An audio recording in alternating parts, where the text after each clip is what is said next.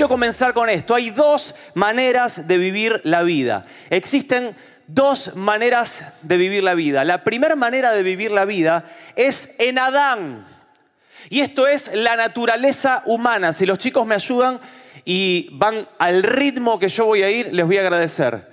La primera manera de vivir la vida es en Adán y esto es la naturaleza humana. Saben, hermanos, que el perro no aprende a ladrar. El perro ladra por qué? Por no va a hacer el curso u, au y ahora wow. O sea, no, ladra por naturaleza. El perro no aprende, sino que lo hace por naturaleza. Y saben que en Adán hay ansiedad. En Adán hay temores, peleas, carácter podrido. ¿Cuántas mujeres dicen amén? De sus varones estoy hablando. Mentiras. Hay cosas bajas en Adán, como orgías, adulterios, abusos, robos, homicidios, borracheras. La Biblia también lo llama la carne, amados hermanos. El fruto de la carne en el libro de Gálatas. Y un fruto es algo que viene de manera natural también. Está implícito, no hay que hacer fuerza para que aparezca. De hecho, el tano mascalzone sale solo. Usted no tiene que hacer fuerza. O el gallego porfiado sale solo. Usted no tiene que hacer fuerza para que salga. El desordenado, malcriado y consentido que está dentro suyo, sale solo, natural. No tiene que hacer esfuerzo. La negativa y sin motivación alguna, sale sola. Le doy esa noticia, hermana. Entonces, esa es una manera de vivir. La otra manera de vivir, gracias al Señor, es en Cristo. Y esta es la naturaleza que divina. La Biblia dice en 2 de Corintios que de modo que si alguno está en quién, nueva criatura es, nueva creación es. Las cosas viejas pasaron, y aquí son todas hechas nuevas. Lo que hay, amados hermanos, es un cambio de naturaleza en nuestras vidas. Otra naturaleza. Juan, en capítulo 3, hay una historia que es la de Nicodemo. Dice que había un hombre de los fariseos que se llamaba Nicodemo, un principal entre los judíos. Este vino a Jesús de noche y le dijo, rabí, sabemos que has venido de Dios como maestro, porque nadie puede hacer estas señales que tú haces si no está Dios contigo. Y Jesús, como no escuchando lo que le dijo a este gran hombre religioso, espiritual, más espiritual que todos nosotros juntos, más religioso con todos los títulos habido y por haber, como que si no le hubiera dicho nada, Jesús lo corta en seco y le cambia de tema y le dice, escuchame una cosa. Respondiendo Jesús le dijo, de cierto, de cierto os digo, que el que no naciere de nuevo no puede ver el reino de Dios. No se está refiriendo solamente a ir al cielo. Nicodemo le dijo, ¿cómo puede un hombre nacer siendo viejo? ¿Puede acaso entrar por segunda vez en el vientre de su madre y nacer? Respondiendo Jesús, le dijo, de cierto, de cierto, o sea, se lo afirmó, que el que no naciere de agua y de espíritu no puede entrar en el reino de Dios. Lo que es nacido de carne, carne es. Adán es. Y lo que es nacido del Espíritu, Espíritu es. Miren hermanos, lo primero que quiero transmitirles en esta mañana es que Cristo no vino a mejorar la naturaleza humana. Cristo no vino a mejorar la naturaleza humana. Esto nos tiene que quedar bien claro en nuestro espíritu. ¿Por qué? Porque Adán está fallado. Adán es inestable, es inconstante, Adán es conflictuado, acomplejado, tiene ansiedad, es impulsivo, tiene baja autoestima, tiene alta autoestima. Adán es orgulloso, se la sabe toda, es vicioso Adán, le gusta que lo adulen. ¿Qué más? A ver, si alguien me tira un centro. ¿Cómo es Adán? Celoso. ¿Qué más? A ver. Envidioso. Adán. Agresivo. Me gustó esa. Mentiroso. Adán es impaciente, es maleducado, es impuntual. Adán es temeroso, no cuida su cuerpo, templo del Espíritu Santo y la lista podría ser así, enorme. Ese es Adán. Amados, debemos entender que nada de Adán funciona. Nada. Podés educar a Adán, podés enseñarle a Adán, podés mejorar la conducta de Adán, pero tengo una revelación en esta mañana. Aunque la mona se vista de seda, aleluya. Aunque Adán se vista de seda, de smoking, Adán va a quedar. Es como el monito tití cuando le ponen el smoking. ¿Eh? Sigue siendo monito tití y hace la cosa de monito. Así es Adán. Porque la vida de Cristo, la vida del reino, no es tunear a Adán.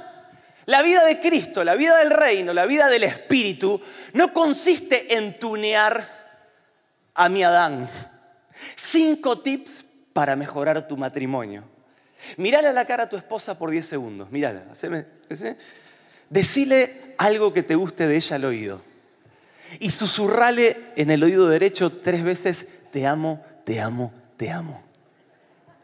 Cuando lo hayas hecho, léele todo Proverbios 31, la mujer virtuosa. A la gala, honrala. Y después léele todo Cantares, de principio a fin. No omitas nada, tu cuello como la torre de Babel y ya sabes todo lo que sigue. Todo eso, de pe a pa. Vas a andar muy bien, haceme caso, vas a andar muy bien. ¿Y saben qué? A los cinco minutos están volando los platos voladores otra vez. Se están susurrando insulto al... Miren, ¿por qué? Porque muchas veces creemos que el Evangelio es conductismo evangélico. Es una rama de la psicología el conductismo. Usted haga esto y va a tener esta respuesta. Si hace esto muchas veces va a tener... Entonces, eso es tunear al Adán. ¿Y por qué? Porque Cristo no vino a mejorar a Adán. Cristo no vino a ayudar a Adán. ¿Escuchó bien? Cristo no vino a cambiar a Adán. Cristo no vino a educar a Adán. ¿Saben a qué vino Cristo? Cristo vino a aniquilar, a darle muerte Adán. ¿Saben? El modelo Adán está fallado. El modelo Adán no sirve. Es por eso que Cristo vino a darle muerte, a crucificar, a aniquilar el modelo que vino fallado. Pero hay un prototipo, amados hermanos. Hay un modelo, el primogénito, la palabra primogénito es prototipo. Hay un modelo que sí funciona, gracias a Dios. Y ese es Cristo, ese es el modelo de Cristo, que vino a ser nuestro modelo, nuestro prototipo, 100% hombre, 100% Dios, pero perfecto, sin pecado. Ese es el modelo para nosotros. Amados, por eso la Biblia habla de que el primer Adán es alma viviente, es el Adán del que estamos hablando, pero el postrer Adán, el último, que es Cristo, es espíritu vivificante. Amados, la vida de Cristo, la vida de Cristo. ¿Saben que Cristo no vino a traernos una enseñanza? Cristo no vino, no vino a traernos una enseñanza, y no sé si usted escuchó alguna vez a algunas personas que dicen, a mí me gusta lo que enseñan los evangélicos, ¿eh? ¿Vio? Ustedes sí que enseñan cosas lindas. Son distintos a los otros porque... Pero quiero decirle que Cristo no vino a traernos una enseñanza. Cristo no vino a mejorar la conducta para que te portes mejor que tu primo que no tiene a Cristo. De hecho, hay mucha gente que no tiene a Cristo y tiene mejor conducta y disciplina que yo. Pero hay una diferencia, están muertos. Miren, Cristo no vino a hacernos feliz. Ah, ¿no? Me engañaron. Me hago mormón. ¿De verdad que no vino a hacerme feliz? No, no vino a hacerlo feliz, amado hermano. Cristo no vino a traernos una religión. De hecho, la palabra religión significa religare en el latín y tiene que ver con el intento del hombre de religarse a Dios, de unirse nuevamente después del pecado. Esa es la religión. Pero Cristo no vino a traerles una religión, a traernos una religión. El verdadero evangelio es Cristo, Dios, su Hijo acercándose al hombre. Ese es el verdadero evangelio. Cristo no vino a solucionar mis problemas. Cristo no vino a prosperarme, sanarme y darme un milagro solamente. Cristo vino, ¿cuántos quieren saber a, lo que Cristo vino? Cristo vino a traernos vida. Cristo vino a traernos su vida, la verdadera vida. A eso Cristo vino a la tierra, a nosotros. De hecho, la vida de Cristo es estable, es perfecta. La vida de Cristo no cambia, fluye, es maravillosa. Miren, quiero, quiero sentarlos con unos textos bíblicos. Miren lo que dice eh, Juan capítulo 1. El versículo 4 dice, en él estaba la vida. Y esta palabra vida no es la palabra biopsiquis, la vida humana, es la palabra zoe, que es la vida espiritual, la vida del espíritu, la vida divina. En él estaba la zoe, la vida espiritual divina. En él estaba la vida. Miren lo que dice Primera de Juan capítulo 5. El que tiene al Hijo, tiene la qué? La vida. El que no tiene al Hijo, no tiene la vida. Dice Primera de Juan capítulo 5 versículo 12. Entonces, lo que nos está diciendo este texto es que podemos estar vivos, pero no estar vivos. Porque el que tiene al Hijo tiene la verdadera vida. Pero el que no lo tiene puede caminar, puede respirar, pero no estar vivo con la verdadera vida. De hecho, yo no sé si alguna vez usted dijo esta frase, pero esto no es vida. ¿eh? ¿Alguien lo dijo alguna vez? Yo algunas veces lo dije. Y es verdad, esto no es vida, porque la vida que vivimos no es la verdadera vida. La vida humana es una copia de la vida de Dios, es una sombra, es como una fotocopia. Entonces yo lo ejemplifico de esta manera. Cuando Cristo viene es como el té. Usted tiene el agua por un lado, hirviendo, semi hervida, dijo un amigo, que es sommelier, está allá, y el té, el saquito. Entonces el agua sigue siendo agua, el té sigue siendo té, pero son uno ahora cuando se unen, son indivisibles. Entonces, la vida de Cristo viene a mí y se hace una conmigo. Y aunque la gente nos ve igual por fuera, amado hermano, nuestro vivir ya no es Adán, sino que ahora ¿qué es? Cristo. ¿Por qué? Porque cuando yo recibo a Cristo, cuando yo entiendo esto, se me hace vida, entiendo y comprendo que dentro mío tengo una persona, que es la persona y la vida de Cristo. Entonces yo me convierto en el Cristo móvil. ¿Se acuerdan el Papa móvil? ¿Se acuerdan del Papa móvil? Bueno, iba el Papa saludando y el Papa móvil lo llevaba a todos lados. Usted es el Cristo móvil. Cuando Cristo viene a su vida, cuando usted entiende que ha recibido una vida espiritual por sobre su vida natural, por sobre el Adán, usted empieza a entender que cuando va a cierto lugar ya no va solo, sino que ahora es Cristo en usted. Es Cristo en usted. A donde usted lo lleve a Cristo es otro tema, no sé, pero es el Cristo móvil. ¿Está bien? ¿Estamos de acuerdo hasta acá? Entonces, Cristo vino a darnos su vida, amados hermanos para que ahora Él sea nuestra vida. Cristo vino a darnos su vida para que ahora Cristo sea realmente mi verdadera vida. De hecho, el apóstol Pablo dice, para mí el vivir es Cristo. ¿Por qué? Porque Él no concibe otra forma de vivir la vida que no sea en Cristo. Para Él la vida es vivir la vida de Cristo. Para mí el vivir es Cristo, porque en su vida no hay temor, en su vida no hay rencor, no hay lascivia, en su vida no hay mentira, no hay ansiedad. Saben que en su vida hay plenitud, hay paz, hay gozo verdadero. Hay victoria, prosperidad, milagro, santidad. En su vida hay vida y vida en abundancia. ¿Cuántos dicen amén a esto? Entonces una vez escuché que podemos tener vida, pero de hecho, si usted va a un hospital y se mete en terapia intensiva, ve gente tal vez entubada, eh, solo con los signos vitales, y está así como eh, eh, casi muerta, y esa persona tiene vida, sí, pero ¿para qué le sirve si no tiene vida y vida en abundancia? Lo que Cristo vino a traernos a nosotros es una vida para que la vivamos en qué? En abundancia, en plenitud, en gozo, en victoria, en paz, en prosperidad. Esa es la verdadera vida. Entonces yo, yo entiendo que usted me preguntará, pero Pablo, esto es muy difícil. Y yo quiero decirte, amado hermano, no, no es difícil, es imposible. Porque la vida de Cristo es de otra naturaleza.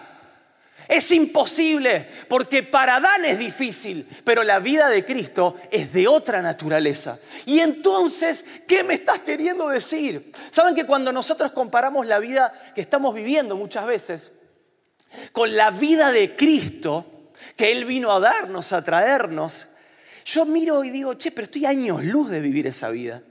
Estoy a 15.000 kilómetros de distancia. De hecho, de a, a, veces vivo esa vida, esa vida, de a destellos, cuando estoy muy en el espíritu vivo esa vida. Entonces, ¿por qué es eso? ¿Saben por qué? Porque es el meollo, el núcleo de lo que quiero transmitirles en esta mañana. Es porque estamos hasta acá de Adán. Estamos hasta acá, tenemos mucho Adán en nuestra vida. Y Pablo, el apóstol Pablo, y el Señor obviamente en los evangelios, nos dan la respuesta. Pero yo quiero leer un texto que resume todo, que es Gálata 2.20 y que dice de la siguiente manera, con Cristo estoy juntamente y ya no vivo Adán, ya no vive Adán, sino que Cristo ahora vive en mí. Y lo que ahora vivo en la carne, lo vivo en la fe del Hijo de Dios. Primera de Corintios 15, el apóstol Pablo nos da la solución y dice así, cada día muero. Todos los días de mi vida muero. Entonces, cuando estamos hasta acá de Adán, de, todo, de todas esas cuestiones, el, tano más calzón, el, gallego porfiado, el, bueno, y todo eso que usted sabe y que tiene dentro suyo como Adán,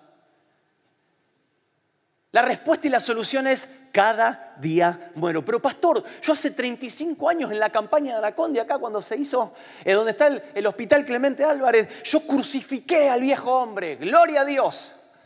Y le pregunto, ¿cómo está ahora ese viejo hombre? Y a veces se asoma, a veces tira algún manotazo. ¿Por qué? Porque todos los días muero. Esto es una cuestión de todos los días, cada día muero. ¿Saben que había un pastor que estaba orando y estaba diciendo, Señor, quiero morir a mí.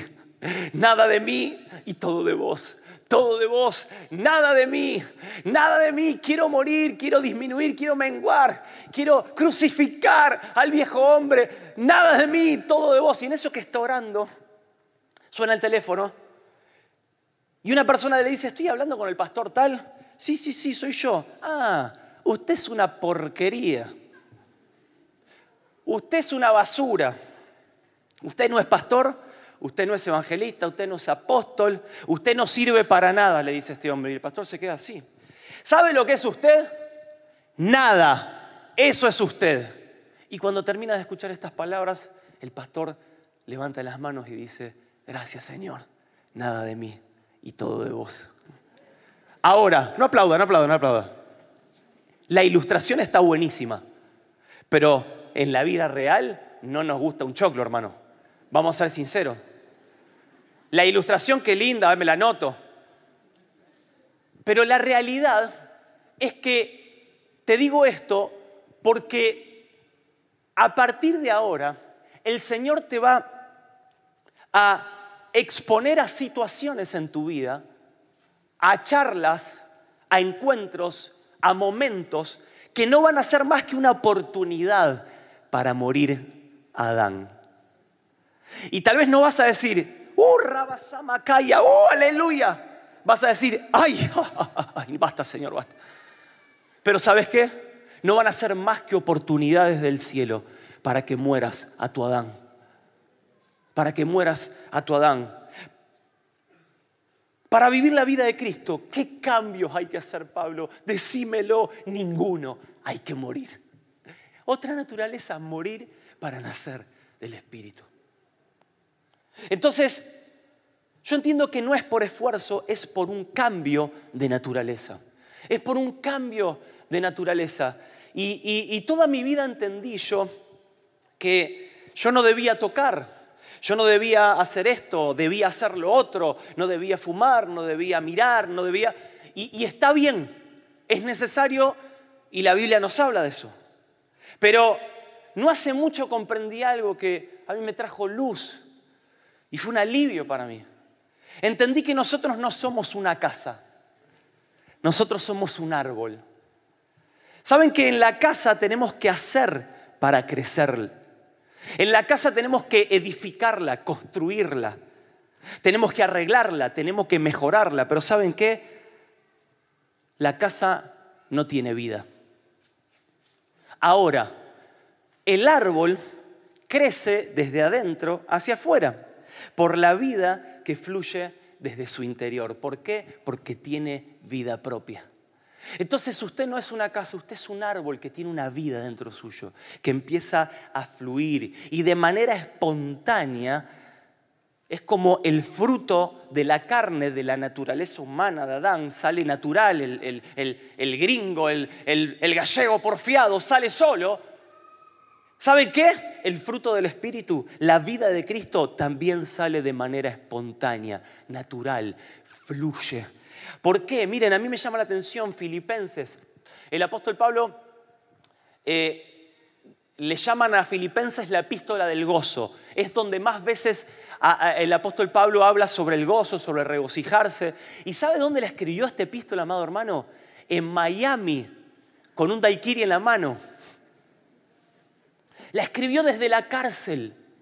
Desde la cárcel escribió la epístola del gozo. Y Pablo dice, regocijaos en el Señor siempre. Otra vez digo, regocijaos. Y a mí me llamó la atención que Pablo no pidió gozo. Señor, dame gozo, dame gozo. Pablo manifestó el gozo de Cristo que tenía dentro. Aún en medio de los problemas, el gozo, la vida del Espíritu, la vida Zoe, la vida de Cristo que tenía dentro, se manifestó aún cuando le picó la víbora, aun cuando lo apedrearon y lo sacaron de patitas para atrás, cuando lo encarcelaron, cuando lo difamaron, el gozo de Cristo se manifestaba. ¿Por qué? Porque Él no pedía gozo, Él manifestaba lo que ya tenía dentro. Amados, debemos diferenciar cuando las cosas van bien.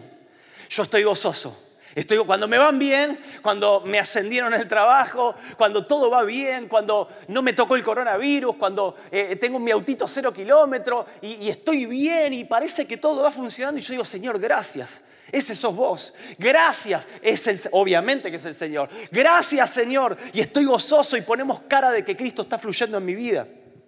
Y estoy ahí fluyendo, fluyendo en el Espíritu. Ahora bien, cuando me echaron del trabajo, cuando me peleé con mi esposa y cuando se me murió el Goofy, ¿saben qué, amados hermanos? Ya no vengo a la iglesia, ya no leo la palabra, ya no adoro y ya no estoy gozoso. Entonces, ¿saben qué entiendo? Que no era Cristo, era Adán.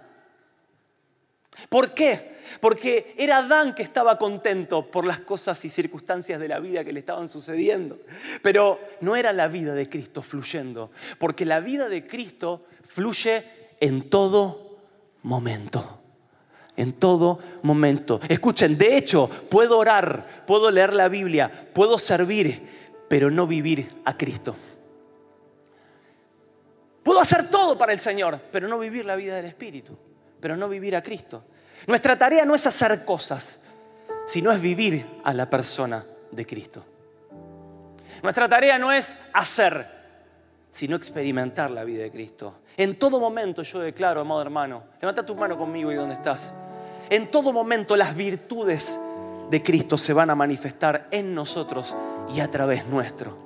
Los dones de Cristo, la palabra de ciencia, de profecía, los milagros se van a manifestar en todo momento. El carácter de Cristo se va a manifestar en todo momento. La misericordia, la templanza, la ternura, el dominio propio y todo su carácter, su persona va a empezar a fluir en mi vida y a través nuestro. Entonces Filipenses 4:11 dice, sé vivir en abundancia, pero también sé vivir en, necesidad. En todo momento me gozo, tengo gozo, dice el apóstol Pablo. ¿Y saben cuál es la clave de esto? Es lo que dice Pablo algunos versículos después.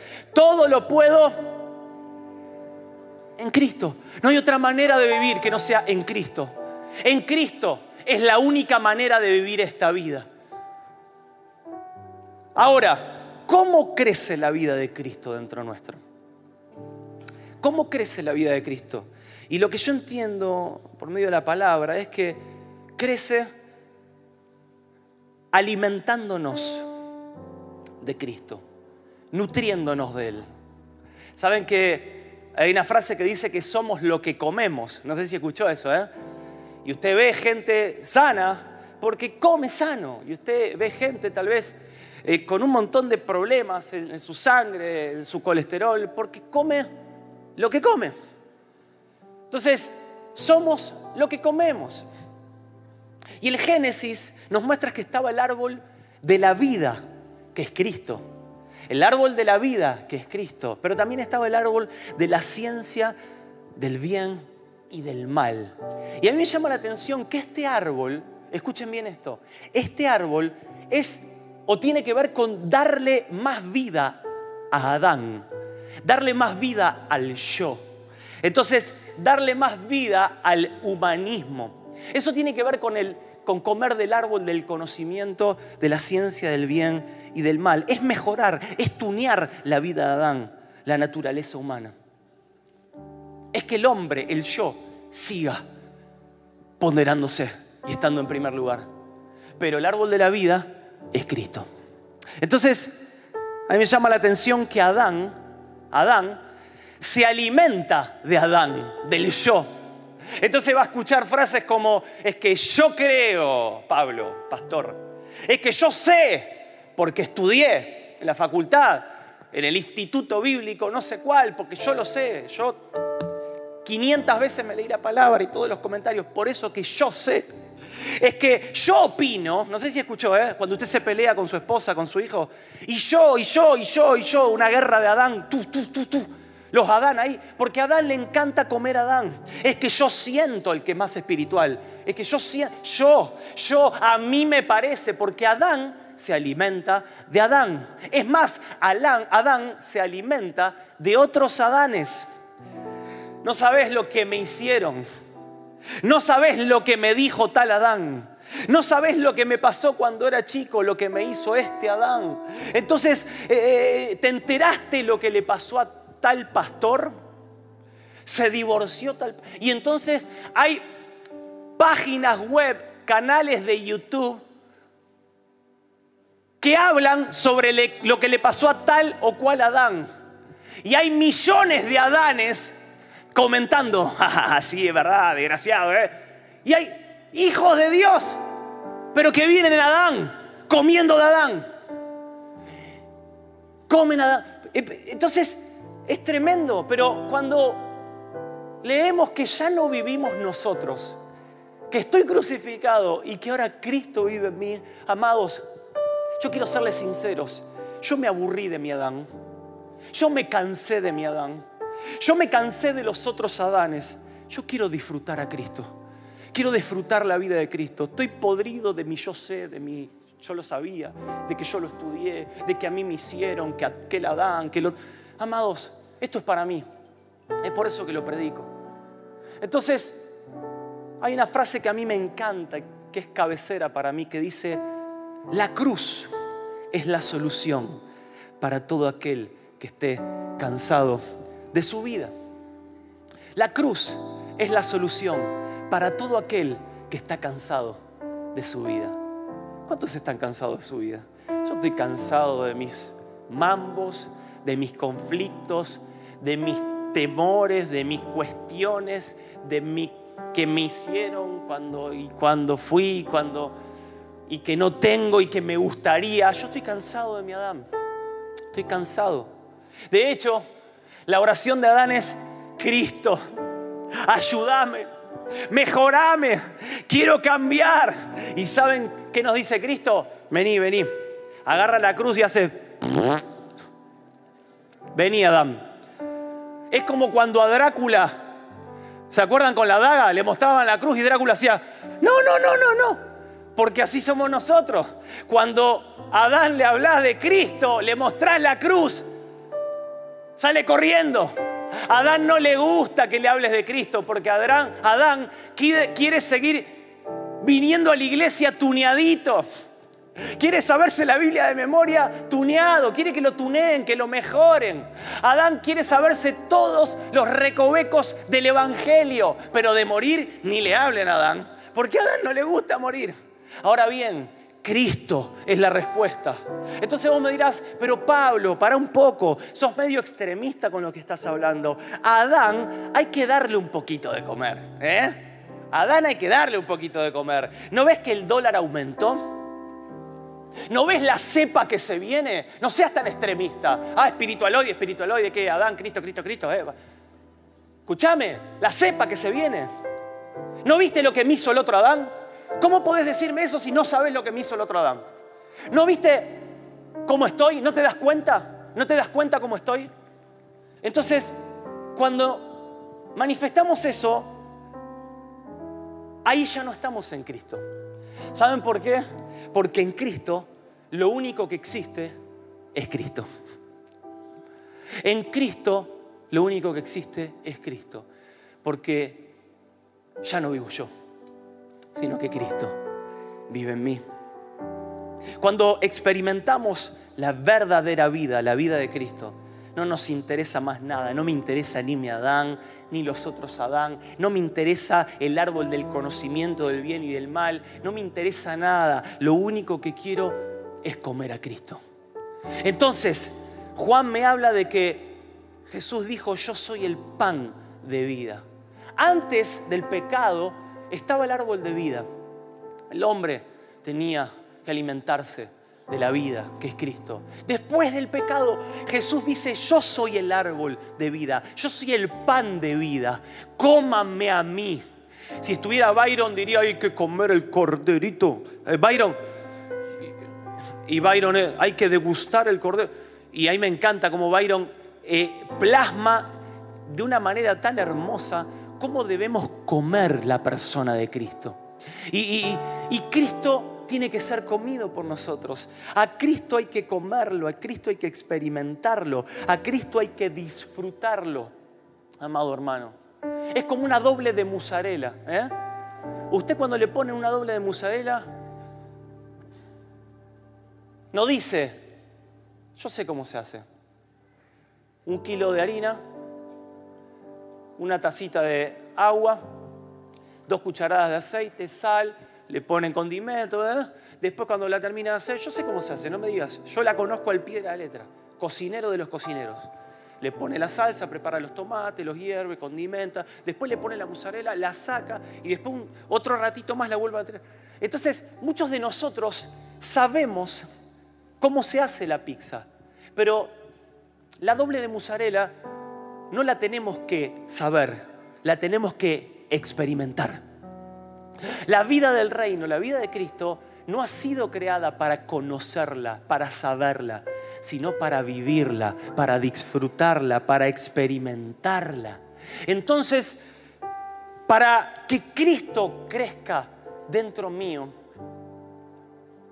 escuchen bien esto, su persona, su persona debe ser mi prioridad y mi deleite. Su persona debe ser mi prioridad y mi deleite. El Salmo 37, versículo 4 dice, deleítate en el Señor y Él concederá las peticiones de tu corazón. Otra versión, la versión popular, dice, ama al Señor con ternura. Y Él dice, cumplirá tus deseos más profundos. Entonces, nosotros le decimos, Señor, dame un milagro. Señor, saname. Y nuestra oración es, Señor, prosperame. Señor, dame una novia, dame un novio, dame un auto, dame un trabajo. Y estamos poniendo el foco en mi necesidad. Estamos poniendo el foco en mi problema, pero no estamos disfrutando, ni alimentándonos, ni experimentando su persona.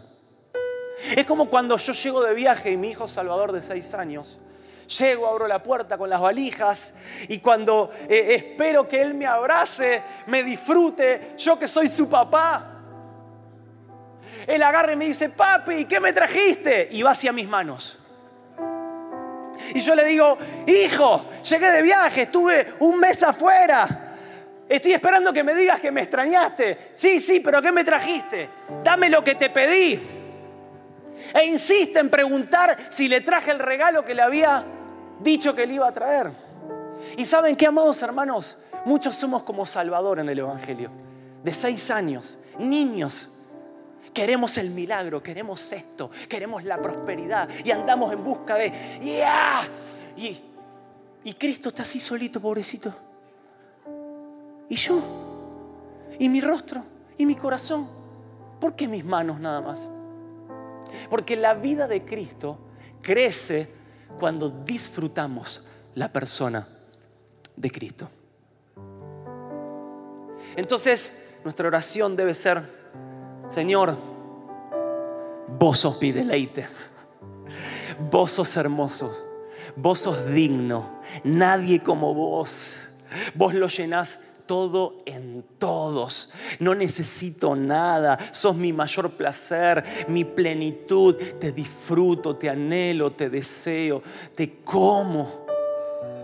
Porque cuando invertimos el orden de prioridad, sí se va a alterar, alterar el producto. En este caso el orden de los factores altera el producto. Porque cuando buscamos las añadiduras y no al rey y su reino, las cosas muchas veces no nos salen como quisiéramos que nos salgan. Entonces, ¿saben qué es lo que pasó con esta pandemia para ser más gráfico y más actual? Y ahora ya voy terminando. No se asusten porque le metí nitro, le metí. ¿Saben qué pasó con esta pandemia? Nos reventó la vida a un montón de cristianos. La vida de Adán. La pandemia nos reventó la vida de Adán. Se nos terminó el profeta, se nos terminó el congreso, se nos terminó el oreme, el mejor eme, el bendígame al Adán. Se nos terminó todo eso. Entonces, yo me doy cuenta porque no teníamos disfrute Muchos de nosotros no teníamos deleite, no teníamos experiencia, no teníamos intimidad con la verdadera vida, que es Cristo. No degustábamos nosotros, sino que veníamos a que el profeta, el congreso, a que me mejoren al Adán. Pero nosotros no conocíamos la verdadera vida. Le hablo por mí, ¿eh? no le hablo por usted. Usted sacará su propia conclusión. Entonces, yo me crié dentro de la iglesia. De hecho, yo siempre le digo a los jóvenes que yo, eh, mi mamá me parió acá en el baño de varones, en aquel. El portero me. Dijo, hermana, es varón su hijo. Mentira. O sea, es mentira. Lo que le quiero decir es que yo toda mi vida dentro de la iglesia. Y aprendí y entendí, más que nada, entendí, no aprendí, lo entendí así yo que había que servir, que había que hacer, que había que guerrear, que había que conquistar. Y siempre estaba como Marta, afanado, turbado, vivía cansado, agotado, fastidioso, porque estaba guerreando, peleando con el diablo y racataca, pishpapu, y haciendo y yendo y viniendo. Y estaba mal, estaba mal en mi interior. Mi Adán estaba cansado, estaba frustrado, fastidiado. Pero aprendí o entendí, mejor dicho, no hace mucho, y lo estoy aprendiendo, que nunca había experimentado ni disfrutado la vida de Cristo. Entonces, cuando entendí que a Cristo primero se lo disfruta, empecé o estoy intentando servir a Dios con alegría. Porque a Cristo primero se lo disfruta y después se lo sirve o paralelamente, pero no dejando de lado el disfrute. Cuando entendí que a Cristo primero se lo disfruta, empecé a orar con gozo, sin pesar, no diciendo voy a orar ocho horas y uy, a ver, voy tres horas nomás, uy, no me falta, ¿cuánto? Bueno, vamos a seguir orando. Y porque tengo que leer la Biblia y no entiendo nada y no, empecé a vivir, a disfrutar el buscar a Dios, el orar sin cesar. Cuando aprendí que a Cristo primero se lo disfruta, aprendí y entendí a disfrutar lo que Cristo ya conquistó por mí en la cruz del Calvario. ¿Cuántos saben que Cristo todo lo conquistó por usted? Todo, todo, todo. La herencia es suya. La herencia es suya. Estamos en ese tiempo, en esa era de recibir las herencias que Él ya nos ha dado. Ahora, cuando somos niños, dice Gálatas, no se nos puede dar. ¿Por qué? Porque somos niños. Pero cuando entendemos, cuando se nos hace vida, la vida del Espíritu, aprendo a disfrutar lo que Él ya conquistó por mí. Y no ando matando al diablo de acá y no ando queriendo conquistar la tribu tal y ando como en las cruzadas. ¿Por qué? Porque ahora disfruto lo que Él ya hizo por mí. Y ya vivo en conquista permanente porque Él ya me lo dio. Y aprendo a vivir sin pesadas cargas sobre mis hombros. ¿Saben por qué? Porque la vida de Cristo no se padece. Esa es la vida de Adán. La vida de Cristo se disfruta. ¿Cuántos dicen amén? Yo quiero que se ponga de pie y donde está. Miren, Leí la triste historia acerca de un predicador que soñaba con establecer un ministerio deslumbrante. No está lejos de mí o de alguno de ustedes como predicadores tal vez. Soñaba con establecer un ministerio deslumbrante, lleno de poder. Pero cuando los milagros que había esperado no se materializaron, recurrió a la fantasía, distorsionaba las entrevistas, creaba sucesos imaginarios, esperando que esto le atraería el respeto de los demás y terminó convirtiéndose en un esclavo de sus visiones de grandeza y un cautivo de sus propias expectativas. Su motivación subconsciente era la de ganar el asombro y la admiración del mundo cristiano mediante la realización de hechos heroicos, supuestamente para la gloria de Dios.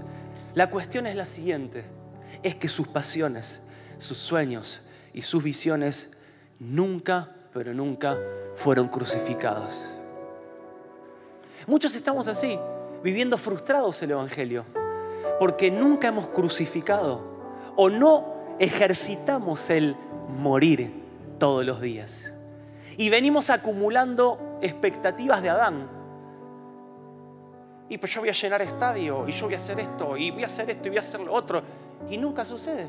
¿Por qué será el Adán que te lo hizo creer? La vida de Cristo es una vida que fluye, no tenés que hacer fuerza. Naturalmente, en un estadio o con una persona, pero fluye. Fluyen los milagros, la bendición, la prosperidad, el gozo, la paz. Entonces, eh, eh, eh, hay esta frase que hemos dicho recién, la cruz es la respuesta, es la solución para todo aquel que está cansado de su vida. Leonard Ravelin Hill, un avivador contemporáneo que murió hace poquito, dijo lo siguiente, la predicación, no, no me refiero a esto que estoy haciendo yo ahora, sino eh, eh, a, lo que, a lo que tal vez muchos de ustedes hacen en las calles o aún en otras congregaciones, pero no quiero atribuirme esta frase que estoy diciendo, pero dice así, la predicación exitosa es la que encuentra a la gente donde está y la deja al pie de la cruz. Esa es mi intención en esta mañana. Poder encontrarnos en un lugar como Adán, pero al terminar esta reunión poder decirle, Señor, yo quiero morir, quiero disminuir, quiero morir todos los días de mi vida, porque ya no vivo yo, sino que ahora Cristo vive en mí. Levanta tu mano y donde estás, bien en alto. Y vamos a decirle, yo quiero más yo quiero más de Cristo. Estaba sonando esa melodía, ¿cierto? ¿Sí?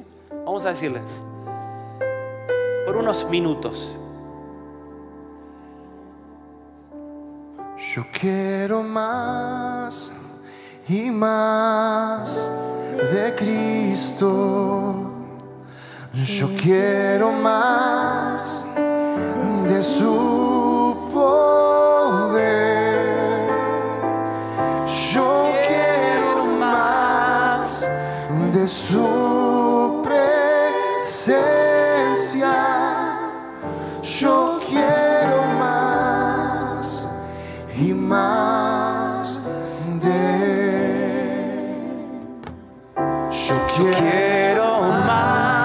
amado, y más. de Cristo. Yo quiero más de su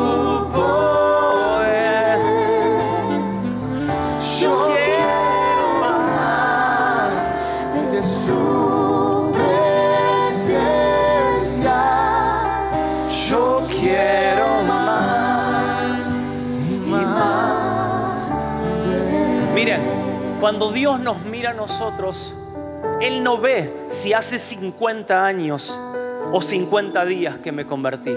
Cuando Él nos mira a nosotros, Él no mira si soy rubio, si soy morocho, si soy narigón, si no soy narigón. Él no mira si tengo un terrible testimonio o no. Él no mira si soy mujer o varón, si soy niño o anciano. Él no mira si estoy enfermo a punto de morir físicamente o si estoy sano o espléndido. Él no mira si soy rico, si soy pobre. ¿Saben qué mira Él? Cuando Él nos mira a nosotros, Él necesita ver una cosa, a Cristo. Cuando Él nos mira a nosotros, dice, ¿hay Cristo o no hay? ¿Ahí está Cristo o no está Cristo? Porque la madurez no tiene que ver con años cronológicos en el, en el Señor. La madurez tiene que ver con cuánto de Cristo hay en mí. Cuánto de Cristo se manifiesta en mi vida. Por eso mismo, amado, no mires tu condición natural. Mirá al que está dentro tuyo, a la vida abundante, a la que no se muere nunca, a la que no envejece, a la que no le falta nada, a la que no le agarra el coronavirus. Mirá la verdadera vida y disfruta la vida que te ha sido dada. Es difícil. ¡Eh! Esa es la vida de Cristo. La vida que está dentro tuyo tiene que ser vivida, experimentada, disfrutada, para que naturalmente fluya desde adentro hacia afuera. Muchos años vivimos, servimos con nuestro brazo de carne. Pero Dios nos está diciendo, es tiempo de que pruebes con la vida que yo te he depositado dentro tuyo. ¿Y qué me está queriendo decir, pastor? ¿Que no voy a tener problemas? No, que en medio de los problemas va a fluir la vida que está dentro tuyo, que es la vida de Cristo. A mí me llama la atención cuando a Pablo lo venían a buscar, decían, che, ¿lo vieron a Pablo? No, no sé dónde está. Ah, sí, ya sé dónde está. ¿Sabes dónde está? En Cristo. La palabra, miren lo que dice, a mí me, me encanta, pero cuántas cosas eran para mi ganancia, las he estimado como pérdida. ¿Por amor a quién? A Cristo. Y ciertamente aún estimo todas las cosas como pérdida, todo, todo, todo, por la excelencia del conocimiento de Cristo Jesús. Mi Señor, por amor del cual lo he perdido todo, y escuchen, y lo tengo por basura, para ganar a Cristo y ser hallado en Él. El único deseo de Pablo era ser hallado en Cristo. Tu único lugar de plenitud, de satisfacción, mi único lugar no es irme del país si Dios no me llama, es estar en Cristo. Es el mejor escondite, la mejor seguridad, el mejor lugar donde podemos ser hallados es estar en Cristo.